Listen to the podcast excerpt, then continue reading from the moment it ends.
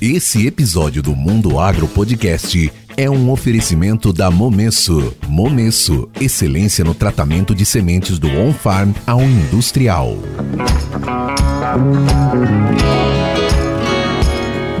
Começa agora mais um episódio do Mundo Agro Podcast, o seu podcast semanal sobre o agro para ouvir onde estiver e quando quiser. No episódio de hoje, eu, professor Rogério Coimbra, converso com o Igor Chalfun da Tebit, uma agtech que eu acompanho desde o seu nascimento e hoje vem revolucionando a forma de analisar sementes com auxílio de tecnologia e inteligência artificial. Mas eles não se limitam apenas à análise de sementes, tem muito mais por vir. Mas antes de começar esse episódio, eu quero te fazer uma pergunta: quais são as semelhanças entre a sinuca e a lavoura? Eu posso te responder que tanto uma quanto a outra precisam de estratégia. Não adianta só confiar no seu taco. É preciso também pensar na próxima jogada de forma inteligente. Para isso, a Agrosol Sementes está lançando neste mês de outubro as suas cultivares de soja para a safra 23-24 a estratégia certa para você, produtor rural, encaçapar os melhores resultados. São diversas opções adaptadas a diferentes contextos de todo o cerrado brasileiro, com as melhores tecnologias dos principais obtentores do mercado. Para saber mais sobre essas cultivares, acesse o portfólio da Agrosol através do site www.agrosolsementes.com.br e siga também a Agrosol Sementes nas redes sociais reais. E lembre-se, uma safra inteligente começa com uma boa estratégia. Então faça boas escolhas para sua próxima atacada. Então agora vamos chamar o Igor para que ele possa nos trazer o que há de novidade em análise de sementes com o uso de inteligência artificial e muito mais. Vamos lá, Igor.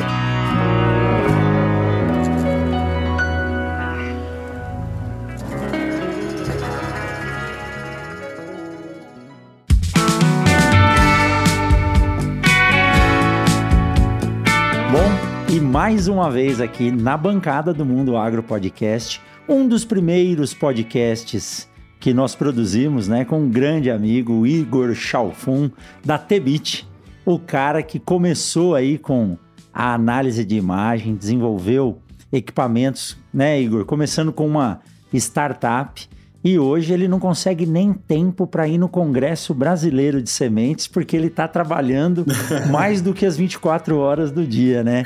Igor, tudo bom? Muito bom ter você de volta aqui no Mundo Agro Podcast. É um imenso prazer estar aqui de volta. É, acompanho o Mundo Agro Podcast, escuto sempre que, que posso, acho uma maravilha. E eu fico com orgulho danado de ter sido um dos primeiros e está aqui de volta nesse momento onde esse podcast faz tanto sucesso. Então, de fato, é, o prazer é todo meu de estar aqui e é uma conversa sempre muito gostosa de ter. Muito bom, muito bom.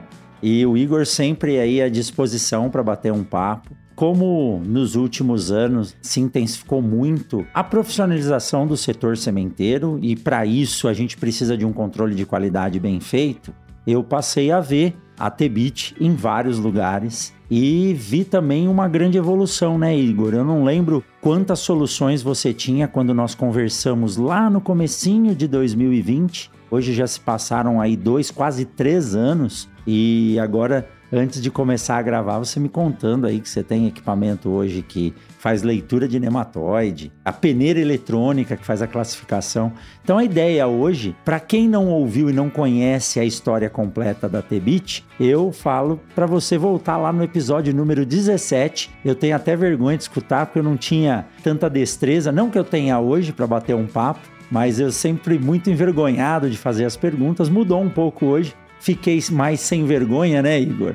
Que isso. Quem quiser ouvir, volte lá no 17, mas hoje nós vamos mostrar o que é evolução. E a gente sabe que em termos de tecnologia, em termos de imagem, nós viemos agora recentemente do 21º Congresso Brasileiro de Sementes. E a impressão que deu era que o tema do momento era análise de imagem. E é isso que faz o seu negócio ajudar o setor sementeiro a se tornar cada vez mais preciso no controle de qualidade. Mas conta rapidinho para quem está aqui agora com a gente, Igor, um pouquinho da história da Tebit. Como começou e o que te trouxe aí para o setor de sementes e como está hoje aí. Praticamente não está conseguindo atender as demandas, que isso é um problema bom para se resolver, né, Igor? a gente começou, a Tebit já tem 12 anos de história.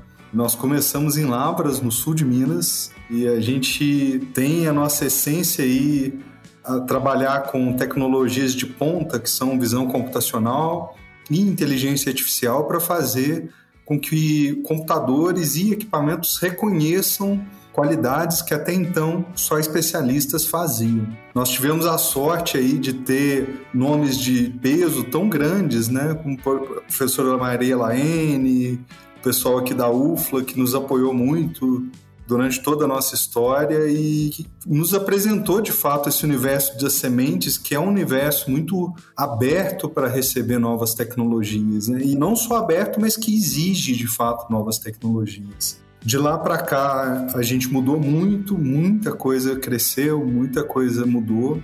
A gente tem trabalhado com várias culturas distintas. Hoje a gente não trabalha somente com sementes, mas principalmente grãos também. Então a gente faz classificação de grãos de soja, trabalhamos com mudas, com folhas, terminação de injúrias em folhas, terminação de ferrugem, mancha-alva. Olha aí. Enfim, é uma série de aspectos. Hoje estamos em cinco países além do Brasil e as coisas estão caminhando, graças a Deus, muito bem.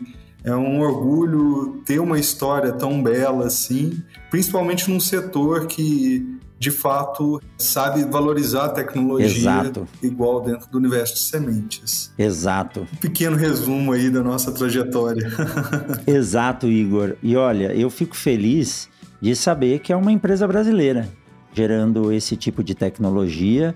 Você é cria da UFLA e a sua formação é engenharia de computação? É isso? Ciências da computação. Eu sou um estranho no ninho dentro do agro. Por várias vezes eu me desculpo pela ausência dos termos técnicos tão avançados no agro assim, mas é, de fato são muitos anos já convivendo nesse universo, né? E eu tenho ainda sorte. A minha mãe era pesquisadora da EPAMIG, ela trabalhava com qualidade de café, então eu já nasci com um pezinho dentro do agro. E é legal você ter tocado nesse assunto, porque a sua ideia de solução começou com análise de grãos de café, não é? Exatamente, sim. É, a nossa ideia inicial era realizar a classificação de grãos de café. O que a gente sentiu na época, é, na verdade, é uma história até engraçada, porque a gente sabia que existia esse gap gigante, porque os grãos são classificados de forma manual, e a gente sabia que cabia ali uma tecnologia avançada para fazer essa classificação. O que eu não sabia na época era que o mercado não estava disposto a receber um produto assim. Porque se de um lado a gente tem produtores muito interessados num avanço onde um equipamento faz uma classificação independente do ser humano, por outro, a gente tem as forças compradoras que não se interessavam por um produto assim. E foi um momento de grande surpresa, levou muito tempo para a gente descobrir isso. Eu brinco que foi uma sorte muito grande, porque se a gente tivesse descoberto antes, a gente poderia ter desistido. Exato. Mas na hora que a gente descobriu, a gente tinha praticamente um produto pronto. Mas é, foi um momento também de conhecer a Laene, conhecer o universo de sementes e adaptar essa plataforma de classificação para o universo de sementes. Então a gente conseguiu fazer uma migração muito tranquila para já começar a, a, atuar nesse mercado. E é interessante porque hoje a gente voltou para o universo de grãos, mas ainda não voltamos para o café. Embora eu veja que o, o setor de café evoluiu muito de lá para cá, a qualidade de café cada vez mais tem sido valorizada, a própria parte comercial do setor tem evoluído muito. E acredito que é uma questão de tempo, porque na verdade a gente tem visto análise de imagem em todos os setores, né? Então eu acho que é um movimento muito natural que isso se estenda para todas as culturas aí. E o café, né, Igor? Brasil, praticamente o maior produtor de café do mundo, e vem aí se especializando nos cafés especiais. Eu gravei há pouco tempo com um colega do IAC, ele é especialista em cafés especiais formou comigo no setor de sementes e acabou migrando para cafés especiais. a gente sabe, né? O que diferencia o café são os defeitos. E quem avalia os defeitos é um provador, tanto via degustação, né, desse café à prova, mas também esses defeitos eles são físicos e a gente consegue ver. Então você tem a ferramenta que você já vai nos explicar agora de forma mais detalhada como é o funcionamento, mas eu gostei de chamar essa atenção porque você citou aí sua mãe, né, funcionária da Epamig, trabalhou com pesquisa e café, e foi isso que talvez desde pequeno lá você ouvindo trouxe a ideia para você desenvolver uma solução e você fez algo que no Brasil é muito difícil a gente ver um universitário sair da universidade com a ideia de empreender. Empreender no Brasil é difícil. Alguns grandes empresários dizem que é muito fácil você ter uma microempresa, Basta ter uma grande empresa esperar alguns anos que, que ela pode virar uma microempresa, porque é tudo muito burocrático, a pressão de impostos. Então, para você conseguir empreender é difícil, mas você rompeu todas essas barreiras e eu fico orgulhoso quando eu vejo, né, como o trabalho que a gente faz com a VIG hoje, o dia que eu cheguei lá e vi o equipamento funcionando, né, nunca tinha visto de perto, e agora a gente pode usar esses dados em novas soluções que estão vindo aí para o setor sementeiro. Mas, Igor, vamos lá. Eu quero trazer algumas atualizações hoje do controle de qualidade. O laboratório de análise de sementes hoje deixou de ser algo que faz teste de germinação e vigor apenas. Então a gente precisa de detalhes que fazem a diferença para um controle, um ajuste fino na análise crítica dos dados e também vai nos ajudar na predição futura do que vai acontecer lá no campo. Você citou e realmente a gente tem visto os setores voltados à análise de imagem crescendo muito, muito, muito mesmo, até no beneficiamento. Hoje existem equipamentos que classificam as sementes de soja com câmeras. Por exemplo, as classificadoras ou as separadoras de mancha púrpura e de sementes esverdeadas. Mas a câmera, ela é simplesmente um hardware, depois você me corrige aí, que essa é a sua área, né?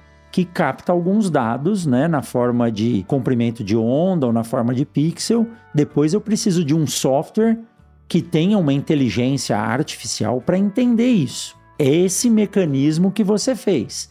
Você juntou essas coisas para nos ajudar no agronegócio e acabou de citar, que você analisa doença em planta, uh, nematóide, fazer provavelmente contagem nematóide deve ser muito difícil.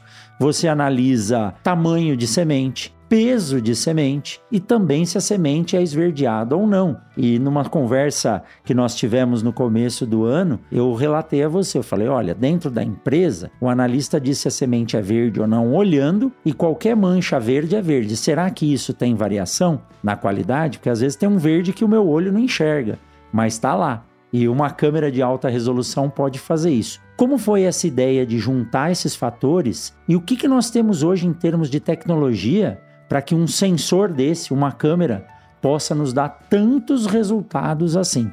É, é, interessante que às vezes a gente fala, fala, mas às vezes a gente não explica tanto e eu tenho muita dificuldade nisso.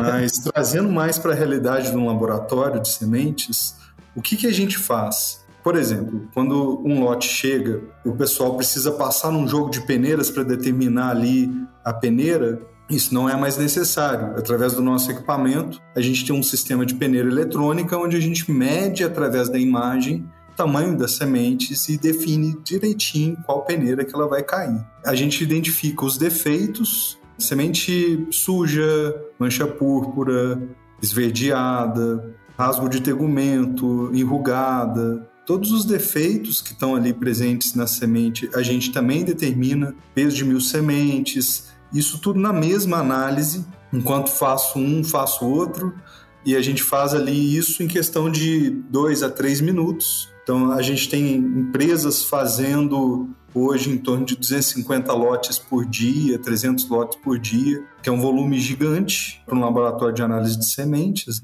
Também trabalhamos com equipamentos que realizam análise de vigor e germinação através da medição do crescimento das plântulas. Trabalhamos também com a análise do recobrimento das sementes, no tratamento de sementes, tanto no tratamento industrial quanto no tratamento on-farm.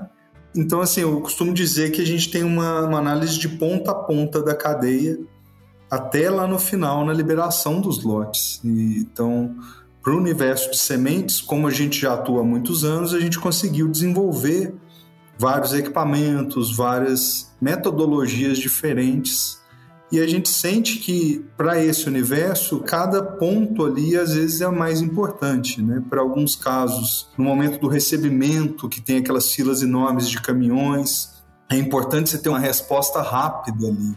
Na maioria das vezes, o sistema ajuda muito nesse aspecto porque ele te dá uma resposta rápida para você já saber, baseado na qualidade do que você está recebendo, aonde você vai descarregar. Então, na verdade, não é só atuar num laboratório, né? a gente ajuda na logística, a gente pode participar em vários pontos ali da atuação. E é onde a gente vê que, de fato, entremeia o agro com a fisiologia, com a qualidade, com a tecnologia, com a computação, com a inteligência artificial e é onde tudo se une para trazer aí uma evolução para o setor. Que bacana, Igor. Você citando aí, né, as filas dos caminhões na recepção, tudo isso depende muito da ação de um analista ou de uma equipe de analistas, porque dependendo do tamanho da empresa ou do instituto de pesquisa que vai avaliar uma quantidade de sementes que está chegando ou os materiais do campo, isso depende do número grande de pessoas. E às vezes a gente se depara com um ambiente em que eu vou avaliar o dano mecânico, cada pessoa tem uma percepção. Por isso que eu falo, os treinamentos são importantes, a gente tem feito muito treinamento, mas cada pessoa vê de um jeito. E quando você fala de cor, dizem que o índio que vive no meio da floresta, ele consegue identificar mais de 20 tonalidades de verde. Eu que nasci em São Paulo, talvez tenha a condição de avaliar lá tonalidades, sei lá, eu de cinza, marrom, né? Cores mais escuras. Agora, quando a gente fala de um sensor, você consegue programar ele para espectros multivariados. E quando você diz para uma máquina, isso aqui é um verde X, na verdade é um conjunto de zeros e uns atuando ali e ele não vai ter uma variação. Ah, pode ser um pouco mais ou pode ser um pouco menos, a não ser que eu programe ele para isso. Então, quando eu trago as análises ou as interpretações para um mundo digital, eu consigo ter uma precisão muito maior e não acabar sendo, não digo relapso, mas sendo bonzinho com quem não deveria ser ou sendo muito rígido com quem deveria passar. E isso é algo que você tem visto no desenvolvimento das análises com os equipamentos que você possui, utilizando sensores? Sim, com certeza. É interessante essa sua observação, porque de fato não só a tonalidade do esverdeado ali ele pode variar de olho para olho, conforme isso vai variar dependendo do momento do dia que você está olhando, dependendo da luz que está refletindo, dependendo da distância que a pessoa está vendo, do humor dela, enfim, varia muito o julgamento de uma pessoa para outra. Pela experiência que a gente tem, um dos aspectos mais difíceis é eliminar a subjetividade humana quando você fala de uma análise manual. Dentro de todos os tipos de análise. Então, existe uma variação que já é comprovada, existem muitos estudos recentes que comprovam isso, o grau de variação de ser humano para ser humano. Então é impossível esperar que o ser humano trate uma coisa tão subjetiva como o que é uma semente verde de uma forma igual. E isso, através de tecnologias, a gente consegue fazer perfeitamente e criar o limite ali entre o que é considerado uma semente esverdeada do que é considerado uma semente sadia. Então, é muito claro para nós o quanto que, justamente o exemplo que você deu, às vezes está colocando para dentro lotes que não deveriam entrar ou estão sendo descartados lotes que poderiam ser aceitos, né? Então, quando a gente fala na adoção de uma tecnologia assim, o mais importante não é avaliar, poxa, quanto tempo que eu vou ganhar ali se eu adotar essa tecnologia. O mais importante é o quanto a minha qualidade vai melhorar ao adotar essa tecnologia. Então a gente passa a ter um ganho de fato e efetivo, não na avaliação da qualidade, mas na qualidade em si. E isso é muito importante. Exato. Igor, quando você fala em colocar um equipamento dentro de um laboratório ou dentro de uma fábrica de ração, porque eu sei, acho que vocês têm também, né? Avaliação para ração. Depois eu quero que você detalhe aí cada um deles, mas vamos lá, eu vou puxar o lado da semente aqui, que é onde eu gosto de trabalhar. e às vezes, quando a gente traz para uma empresa ou para uma cooperativa, olha, existe um equipamento que vai otimizar o seu trabalho. Fala, mas como vai otimizar? Eu tenho que pegar uma amostra de semente, eu vou ter que contar essa semente, aí eu vou ter que colocar dentro do equipamento, esperar ele fazer a leitura. Depois que ele fizer a leitura, quanto tempo vai demorar para sair? Até aí o cara já colocou a semente lá dentro, ele contou que era verde ou que não era, contou que se tinha dano mecânico ou não. E outra, vai tirar o emprego do meu analista que está lá. Conta um pouco sobre isso, porque quando você desenvolve uma tecnologia, uma solução, ela tem os prós, tem os contras, mas na maioria das vezes você desenvolve algo que tem que melhorar o nosso processo. É muito complicado eu conseguir colocar a amostra no equipamento, eu tenho que contar a semente, tenho que pesar ela antes, eu preciso de alguém para operar, essa pessoa tem que ser um especialista no equipamento, só vai fazer aquilo. Como é que funciona essa interação?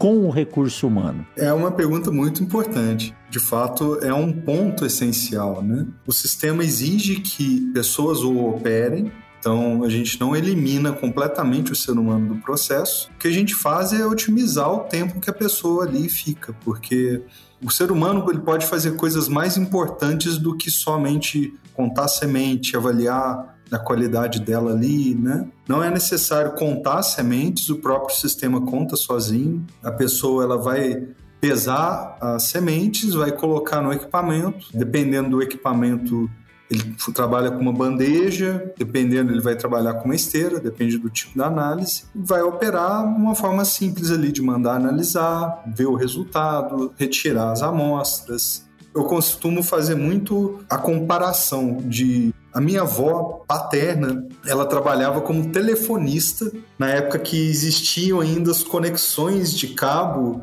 dos telefones. Hoje essa função não existe mais. Mas existem pessoas que ainda trabalham com telefonia. As tecnologias vão mudando e os trabalhos vão mudando em comum. A gente vê muito claramente que existe uma resistência muito grande dos analistas e um medo muito grande de perder o emprego com a adoção de tecnologias assim.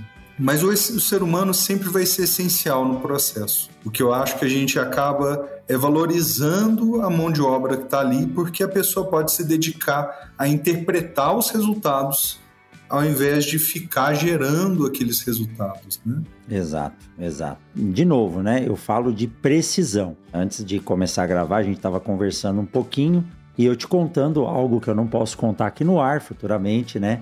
Uh, a, o pessoal vai começar a conhecer, entender, mas a gente vem trabalhando numa, numa solução e o Igor aí, a Tebit, com certeza uh, vão ser grandes parceiros, porque vocês geram dados, estão na área também né, do IT, e ter uma base de dados coletados de forma adequada e segura me permite consolidar esses dados. Vou dar um exemplo para quem está nos ouvindo aqui. Eu tenho uma equipe de beneficiamento de sementes. Durante o beneficiamento, a pessoa precisa avaliar se está saindo semente quebrada, se não está, se aquela semente que passou numa máquina, por exemplo, que vai separar grãos verdes de não verdes, se aquele grão está verde só por fora ou por dentro. Eu preciso fazer um PMS para poder aferir a quantidade de sementes que vão dentro de um bag. E às vezes eu tenho uma pessoa com uma planilha, uma balança, uma mesinha dentro da UBS, que é um lugar barulhento, difícil de trabalhar, e ele está lá anotando tudo isso numa planilha na mão.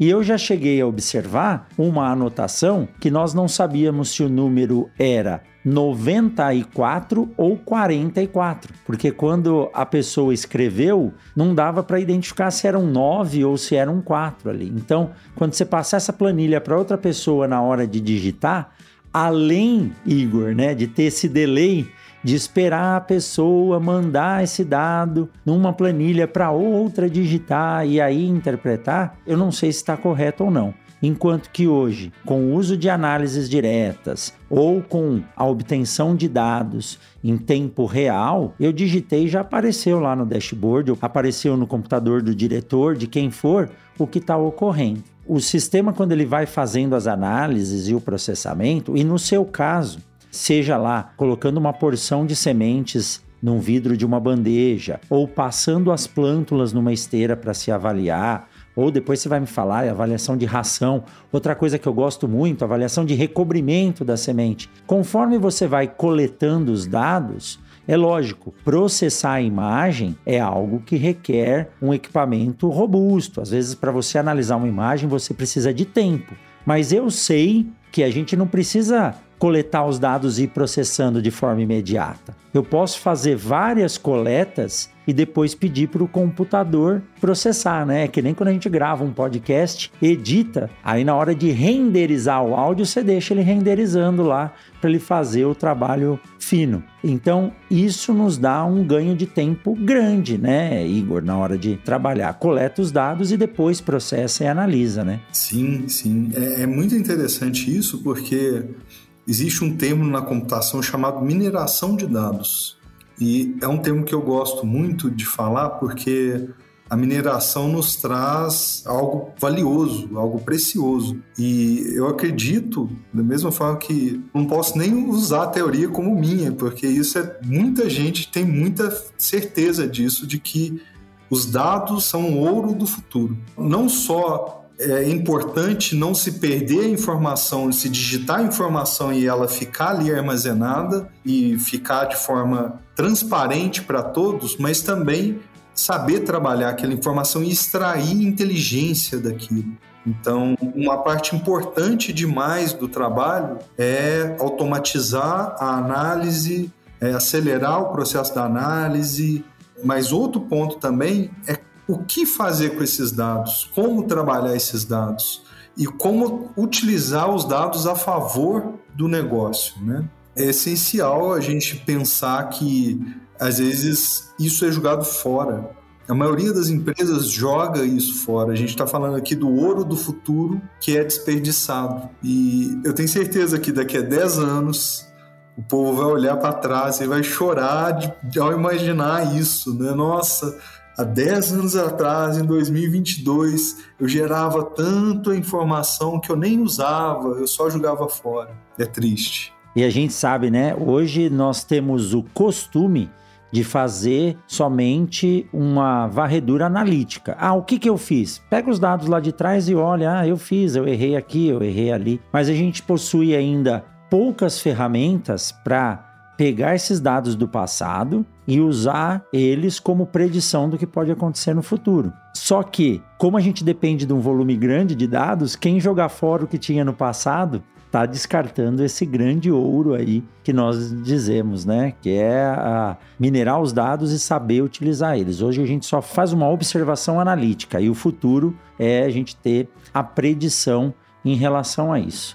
Muito bom, Igor, muito bom. Tá aí, olha, tem muitas soluções por vir e muita coisa boa voltada também ao setor de sementes, né?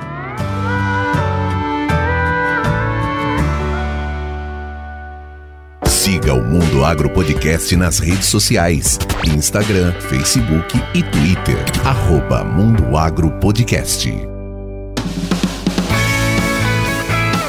Vamos aproveitar esse intervalo para dar um recado da Momesso para você. Você realiza a manutenção preventiva dos seus equipamentos regularmente? É muito importante realizar essa manutenção preventiva regularmente antes da safra. Para isso, a Momesso disponibiliza o serviço de atendimento técnico ao cliente, que conta com suporte remoto e agendamento de manutenções preventivas. E olha só, a Momesso possui plantões de dúvidas durante a safra com uma equipe especializada na área de mecânica, elétrica e tratamento de sementes. A Momesso possui também um programa de manutenção preventiva chamado Momesso Red, que garante um atendimento de qualidade específico e direcionado para cada caso. Momesso, excelência no tratamento de sementes do on-farm ao industrial.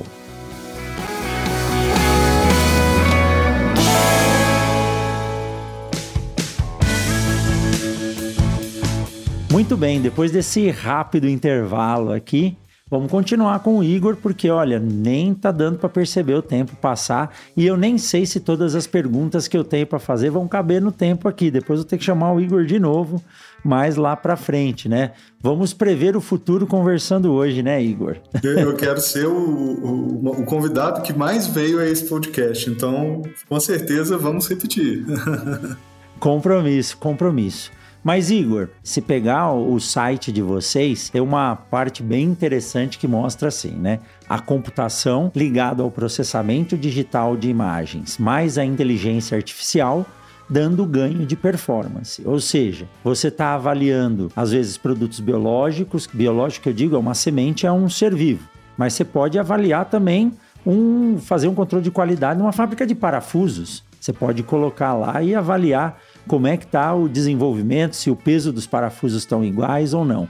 Mas o legal é essa interação entre a computação, o processamento de imagens, o uso do machine learning, né, da inteligência artificial, trazendo para você ganho de eficiência. É lógico que você não vai contar o segredo, porque é o segredo da empresa, né? Como que se dá essa interação, né? Você trabalhou com ciência da computação mas em algum momento você teve que entender o que, que era um teste de vigor para dizer, olha, o comprimento da plântula até X centímetros vai dizer se ela é vigorosa ou não.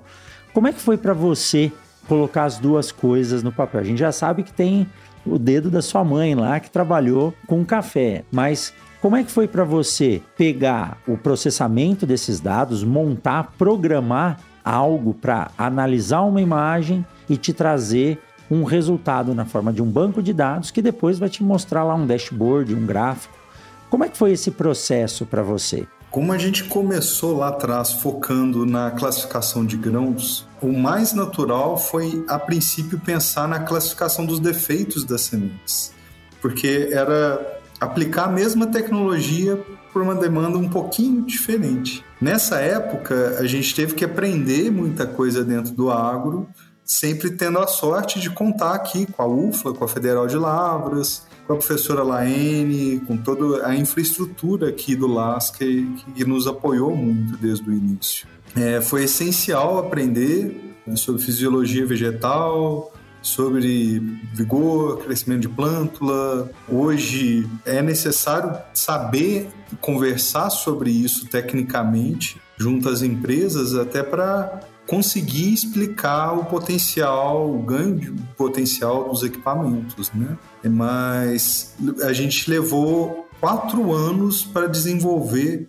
o nosso primeiro produto. Do primeiro dia que a gente começou a desenvolver até o primeiro dia que a gente fez a primeira venda foram quatro anos. Então foi muito tempo para criar a plataforma de classificação que a nossa tecnologia se baseia. E foram quatro anos sofridos.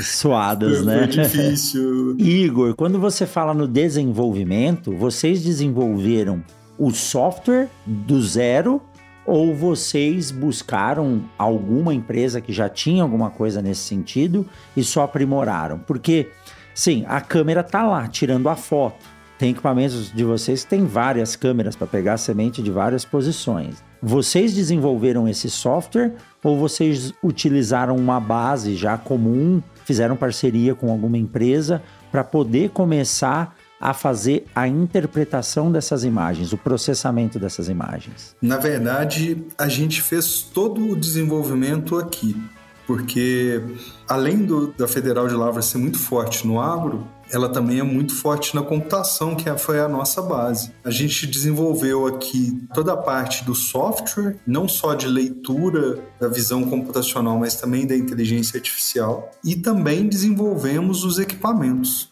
E é até engraçada essa história, porque no início, quando a gente estava começando, a gente começou a, a testar e experimentar os equipamentos começando a fazer eles com papelão, depois com isopor. A gente tem fotos até hoje que eu primo muito por elas, demonstrando nessa época as pesquisas que a gente fazia. Depois a gente passou também para madeira, e foi evoluindo até chegar no primeiro produto que a gente conseguiu desenvolver. Então, Eu, eu, costumo sempre contar que por trás do que a gente faz existe um grau de complexidade dentro da computação extremamente elevado. E foram muitos anos, baseado em muita pesquisa, até a gente conseguir chegar nesse universo. E foi, foi custoso, mas foi bom, foi bom. Mas é bom porque você viu todo o desenvolvimento. Outra curiosidade que eu tenho é assim: se você pegar aqui, eu lembro que na época de graduação eu queria muito ter uma câmera fotográfica, e aí saíram. Eu tive câmeras de filme, filme que eu digo é película, que muita gente que está nos ouvindo nem sabe o que é isso. Então você tinha 12, 24, 36 poses, era só aquilo, e depois de um tempo você ia saber como saiu a foto. Era uma ansiedade boa. E aí surgiram as câmeras digitais, e isso foi uma revolução. Eu juntei alguns meses de bolsa para poder dar entrada e depois parcelar minha primeira câmera na época do doutorado. E hoje ela está aqui e ela está assim extremamente subutilizada, porque eu acho que ela era uma câmera de 4 megapixels, alguma coisa assim. Hoje nosso celular tem 10, 12, nosso celular é um computador extremamente evoluído. Você começou há 12 anos atrás, 12 anos, se eu não me engano mudou muito do primeiro sensor que você utilizava para o sensor que você tem hoje. E nem sempre a capacidade de processamento dos equipamentos acompanha tudo isso, porque gerar imagem, a gente vê aqui o que a gente coleta com os drones. Aí às vezes você precisa uh, fazer um ortomosaico, processar ele, requer equipamentos robustos que ficam trabalhando algumas horas na máxima capacidade. Como que você tem visto então a melhora, o ajuste fino do resultado que vocês oferecem com a melhoria dos sensores. Vocês têm trabalhado cada vez com câmeras melhores nos equipamentos e é lógico que você tem que pensar também no custo, né, Igor? Porque não dá para jogar uma câmera de 500 mil reais num equipamento que aí o equipamento vai ter que custar 3 milhões, né? Para poder. Aí não fica viável também, né? Esse é um ponto interessante porque saber escolher a solução para a demanda certa. Eu costumo dizer que a gente precisa escolher muito bem, adequar muito bem isso. Houve uma evolução gigantesca em termos de sensores. Então, por exemplo, a gente tem um equipamento muito simples, que é um equipamento portátil que faz avaliação do índice de granação de espigas então ele vai a campo, você coloca a espiga lá, ele gira a espiga, ele tira cinco fotos da espiga e dá para nós o índice de granação. Ele não precisa de ter uma resolução absurdamente grande. Então ele tem uma câmera mais simples, mais barata, mais adequada à necessidade. Até porque se eu tivesse uma câmera muito poderosa, o tempo de processamento ia ser gigante. Então a gente tem sempre que ter essa preocupação de adequar bem a tecnologia. Realmente a gente vê uma evolução muito grande na quantidade de megapixels das câmeras, mas o tempo de processamento nem sempre acompanha isso. Então tem que estar de fato muito bem dimensionado porque existem análises que a gente leva dois minutos para fazer, mas existem análises que dois minutos é muito tempo. A gente precisa dar um resultado em segundos. E nesses casos, a gente não vai conseguir ter uma definição muito grande de imagem. E tem casos, inclusive, que a gente leva até cinco, seis minutos que são situações que pode se dar ao luxo de levar muito tempo para dar uma resposta.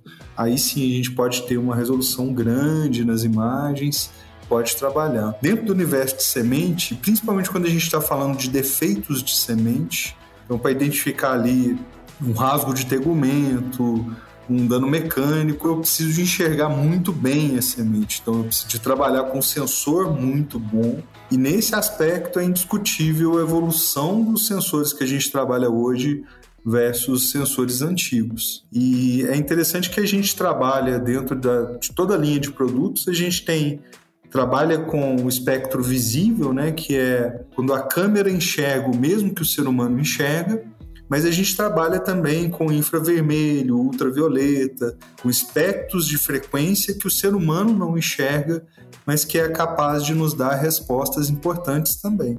Muito bom. E é bom porque às vezes assim, eu não preciso colocar um equipamento muito robusto para fazer algo que um equipamento simples faria, né? Eu não preciso ficar investindo muito e somente pelo preço ou pela qualidade, se às vezes uma baixa resolução já é possível de me permitir essa avaliação. eu quero detalhar um pouquinho mais para quem está ouvindo a gente, porque estão ouvindo aqui de um equipamento que faz uma análise de uma semente, de uma plântula.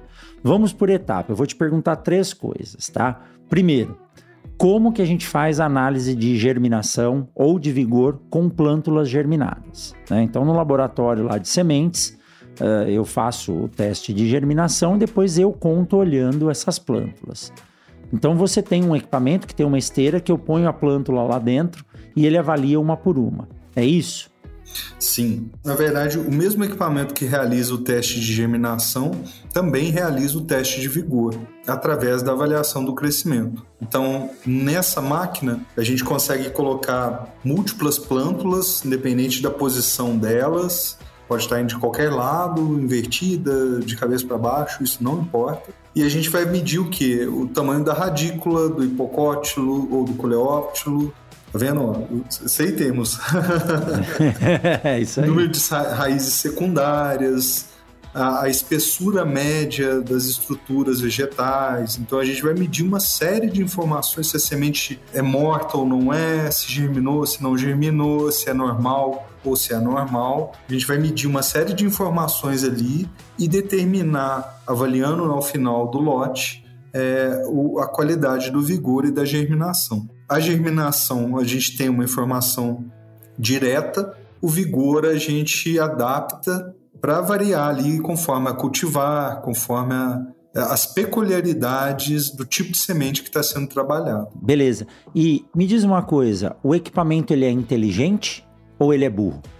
Essa pergunta é pelo seguinte: quanto mais plântulas ele avaliar, mais preciso ele fica. Eu preciso ter um banco de imagens já carregado ou eu acabo criando esse banco de imagens lá e conforme eu vou usando, ele vai se tornando cada vez mais preciso. Os equipamentos saem daqui com uma configuração universal, assim, digamos, e logo no início a gente trabalha para adequar ele para realidades específicas de cada empresa. Porque na verdade a gente tem dois cenários. Um, o que a empresa trabalha, as cultivares que ela vai, trabalhar, a região geográfica que ela está posicionada, mas a gente tem também a forma como a empresa lida com a qualidade, né? Só usando um exemplo que foge um pouco da vigor e germinação, mas ainda que é um exemplo interessante. Existem empresas que a gente trabalha onde, se uma semente tiver minimamente qualquer tom de esverdeado, aquela semente é considerada uma semente verde.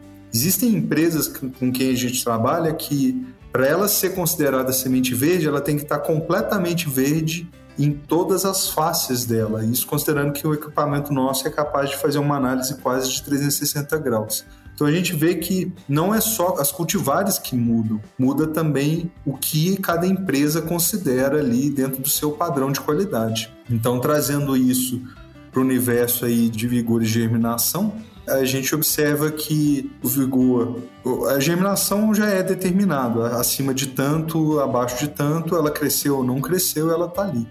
Mas a gente é um sistema inteligente, ele é capaz de evoluir e se adequar à medida que vai sendo utilizado. E principalmente a gente tem sempre uma equipe capaz de acompanhar as empresas que estão trabalhando com os nossos equipamentos e fazer ajustes quando necessário. É, o nosso objetivo é sempre afinar cada vez mais as respostas que os sistemas dão. Beleza, porque quando você disse é, ele avalia uma semente morta, o comprimento da plântula, se é uma plântula normal ou anormal, tem que ter um banco de dados lá, né? E dependendo do material, realmente da região que eu estou trabalhando, isso pode variar. Bom, então fazer análise de germinação e de vigor, o equipamento faz vigor, né, através do crescimento de plântulas Ok, beleza. Outra pergunta: eu tenho que colocar, abrir o rolinho e colocar o rolinho lá dentro? Eu tenho que ter uma separação, né? Eu tenho que colocar uma plântula por vez para ele poder fazer a leitura. Sim, a gente ainda tem muita dificuldade porque o papel de germinação não dá o contraste suficiente para a gente ler a raiz. Azul, é, é você falando não nisso. inventaram um papel de outra cor. É uma coisa que, quando surgir, vai ajudar muito e pode revolucionar esse processo, mas a gente ainda trabalha com essa limitação. Como é uma esteira e é uma colocação que não tem um posicionamento, acaba sendo bem rápido transferir as plântulas do papel de germinação para esteira. Mas ainda assim tem essa necessidade. Tem alguns trabalhos que eu li da década de 80, 90, Igor, onde se trabalhava nos Estados Unidos com o início da análise de imagem e eles usavam um papel germiteste tingido de azul para poder dar o contraste e tentar avaliar. Mas mesmo assim, se você abrir, tem muita raiz entrelaçada, né? Mas como é rápido você passar, a precisão é grande. Em relação agora às análises da semente inteira, ou do grão também, que você também pode avaliar, mas vamos falar da semente inteira.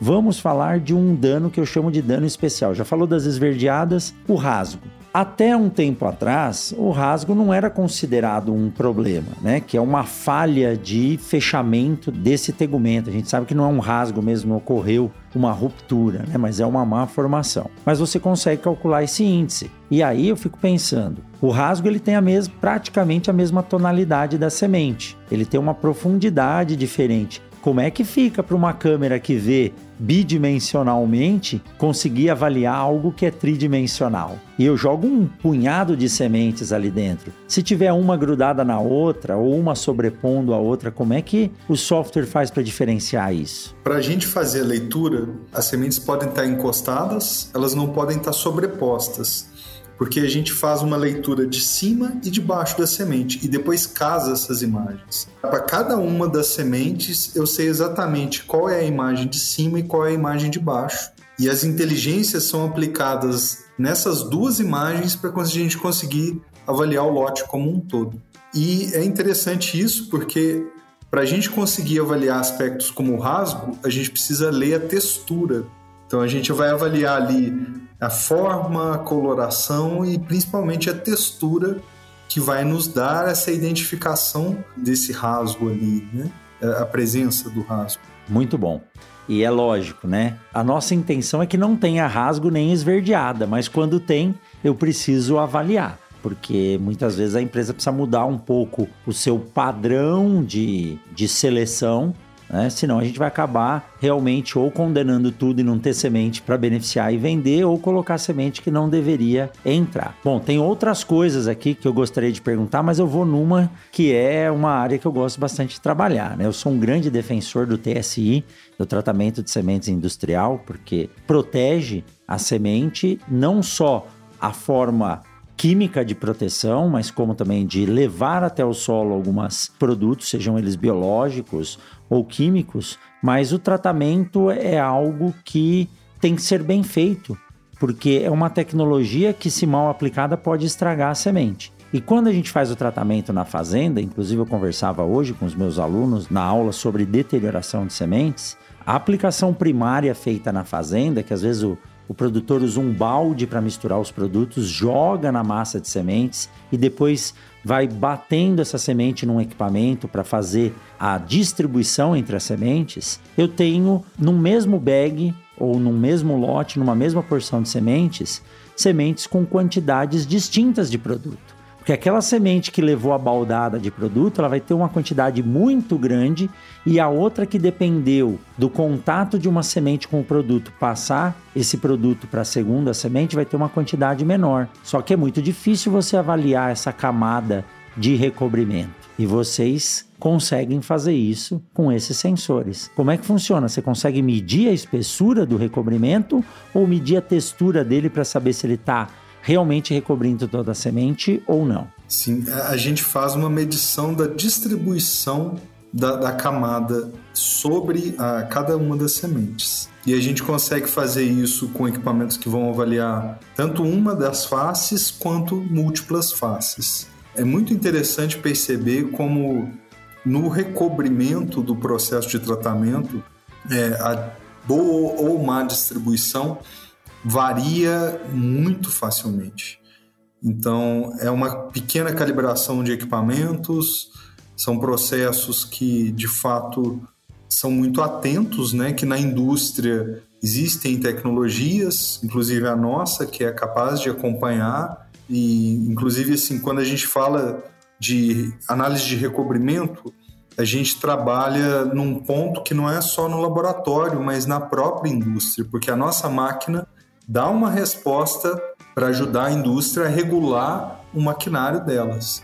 A gente entra ali num universo onde a máquina ajuda a regular a máquina. É de fato o processo de recobrimento é muito pode parecer simples, mas é muito complexo porque você precisa distribuir uma quantidade precisa de material sobre uma superfície complexa que, que é a superfície das sementes de forma uniforme. Então é muito importante de fato avaliar como que isso está ficando, né? E se varia tanto, às vezes do, do, mesmo processo, no mesmo maquinário, no mesmo tudo, isso vai variar ao longo do dia, é, ainda mais num processo on-farm, né? num processo dentro da fazenda ali.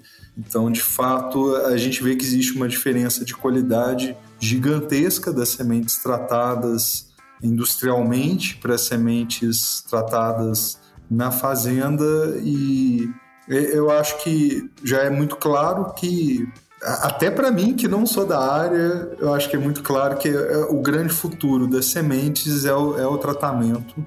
Né? Essa tecnologia embarcada veio para ficar e a gente tem visto isso crescendo. É, a gente vê isso através do nosso trabalho também, porque cada vez mais existem demandas por equipamentos que façam esse tipo de análise e é, eu acho muito bonito ver esse trabalho que começou, que é uma ideia tão bela, né? De vamos colocar na semente a, a proteção e o que ela precisa para ela crescer e eu não preciso fazer um tratamento ali em toda a área. Então, de fato, isso veio para cada vez mais ser utilizado. Só que tem que ser utilizado da forma certa, com um tratamento adequado. E é ferido. E é ferido. É isso aí. Bom, se a gente for começar a falar de tratamento de sementes aqui, vai dar mais uma hora e meia de, de bate-papo. mas eu já vi que você tem a visão do futuro, né? O tratamento realmente, a semente, além de ser um veículo de tecnologia embutida além da genética, no recobrimento da semente a gente consegue colocar hoje a proteção química, o inoculante, o enraizador, o micronutriente. Então a semente ela é um veículo e de forma precisa, né? Eu não preciso aplicar em área total. Bom, Igor, olha, se a gente for passar aqui por todas as soluções, vocês têm soluções para sementes, que são três equipamentos, para grãos, que são dois, para ração, que é um, esse de espiga que você nos contou, para avaliação de fertilizantes e eu ainda acredito aí que se alguém trouxer uma demanda, você consegue montar algo específico para quem precisar, né? Sim, é, na verdade, assim, a gente tem uma atuação maior, tá faltando informação no site. É mesmo? é, hoje a gente tem uma atuação dentro da agroindústria, então, por exemplo, a gente avalia detecção de impurezas dentro da produção de maltodestrina, tem equipamentos para avaliação de mudas, contagem de nematóide de cisto, nosso leque de atuação cresce muito. A gente tem algumas demandas específicas de coisas muito complexas. Trabalhamos em conjunto com a pesquisa também, não só a produção. Então a gente acaba tendo como é muito fácil ensinar os nossos sistemas a reconhecerem padrões, é muito fácil para nós pular de áreas distintas, né? E a gente trabalha eu acho legal, assim, a gente tem essa atuação soja e milho, que é muito forte aqui, mas a gente trabalha com grão de bico e chia na Argentina, a gente trabalha com milho branco na África, a gente tem algumas atuações diferentes do, do que a gente tradicionalmente enxerga. Cárdamo no Paraguai ainda não, né? Ainda não, ainda não. que é o gergelim, eu não sabia, né? Mas é, é, muito semelhante exato, à China, né? exato. Né? É questão de tempo. E logo nós vamos conversar, porque eu quero trazer um equipamento desse, pelo menos o que faz a avaliação de germinação, vigor, da semente esverdeada, da semente com rasgo, aqui para o laboratório, que nós estamos nos tornando referência aqui na região norte do Mato Grosso e pode ser também uma vitrine para quem quiser conhecer aqui na região, né? Com certeza, com certeza. Igor, sempre muito bacana conversar com você, né? Eu gosto porque você tem uma visão de futuro, então vendo aí um equipamento que tem uma base sólida, podendo atender diversos ramos. Quem sabe, né, no futuro também, porque não avaliar um medicamento, você tem avaliação de ração, então a inteligência artificial está aí, ela tem uma multiação, então você consegue programar ela para fazer várias coisas. Então é isso aí, é colocar na prática aquilo que a gente gosta de fazer.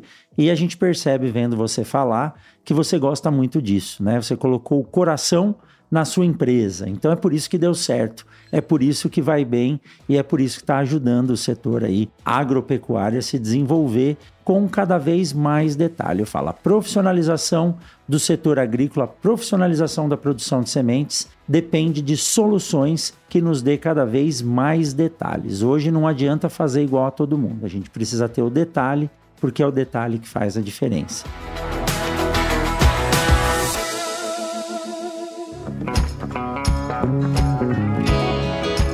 Muito obrigado, viu, Igor, por bater esse papo com a gente aqui. Agora nos diga aí, quem quiser conversar com você ou quem quiser ver um pouquinho mais do que a gente falou, como é que faz para encontrar você? Queria agradecer, foi uma honra minha, é um grande prazer estar aqui conversando.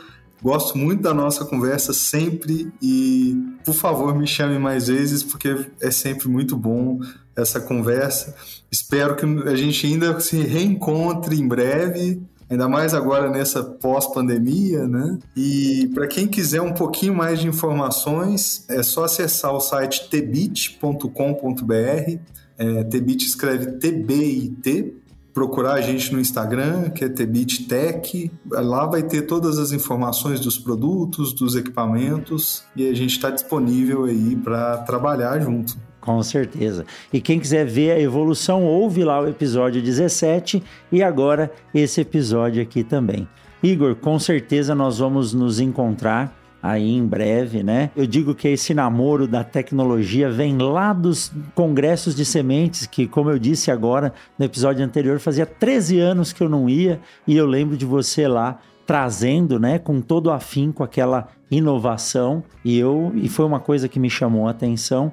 E eu fico feliz de ver uma empresa brasileira, um universitário que resolveu empreender, hoje está aí, né, em vários países. E agora se virando nos 30 para poder atender toda a demanda, porque deu certo, né? E com certeza com a ajuda, nem digo de seus clientes, mas de seus parceiros, porque como você disse, vocês constroem soluções juntas para cada uma das demandas. Então é muito bom ver essa evolução e eu sou um grande fã do seu trabalho e um grande incentivador também a que você não desanime nunca, sempre trabalhe para ajudar a gente cada vez mais. Se for no setor de sementes, melhor ainda, viu? Muito obrigado, Igor, por esse bate-papo e tem, tenha certeza que não será o último, tá? Com certeza. E eu me lembro muito bem, eu ainda mencionei isso na nossa última conversa, que desde o primeiro CBS que a gente se encontrou, o senhor foi muito carinhoso e muito entusiasmado com o que a gente estava fazendo. Então, é um carinho e uma gratidão por esse apoio imensa. Porque mesmo no inicinho, quando a gente era muito pequeno e sem muita gente reconhecer, você já adorou o nosso trabalho. Então eu fico imensamente feliz e é uma amizade que vai ficar para sempre aí. É isso ainda, ainda aluno de graduação, né? Então mostra aí que as coisas estão crescendo e estão indo bem. Igor, muito obrigado. Um forte abraço para você. Nós estamos quase no finalzinho do ano de 2020, mas tem muita coisa para fazer porque a safra está só começando. Espero que você tenha aí, você, toda a sua equipe, toda a sua, eh, a sua empresa, vida longa nesse setor e nos traga cada vez mais soluções viáveis e tecnológicas. Forte abraço, Igor, e até a próxima. Grande abraço, muito obrigado e até a próxima. É isso aí. Você acabou de ouvir o Mundo Agro Podcast, o podcast semanal sobre o agro disponível na sua plataforma de áudio preferida. Siga o Mundo Agro Podcast no Spotify ou na Amazon, assine no Apple Podcast e se inscreva no Castbox ou no Google Podcast. E favorite no Deezer, assim você receberá uma notificação a cada novo episódio publicado. Eu sou o professor Rogério Coimbra e encontro você na semana que vem em mais um episódio do Mundo Agro Podcast.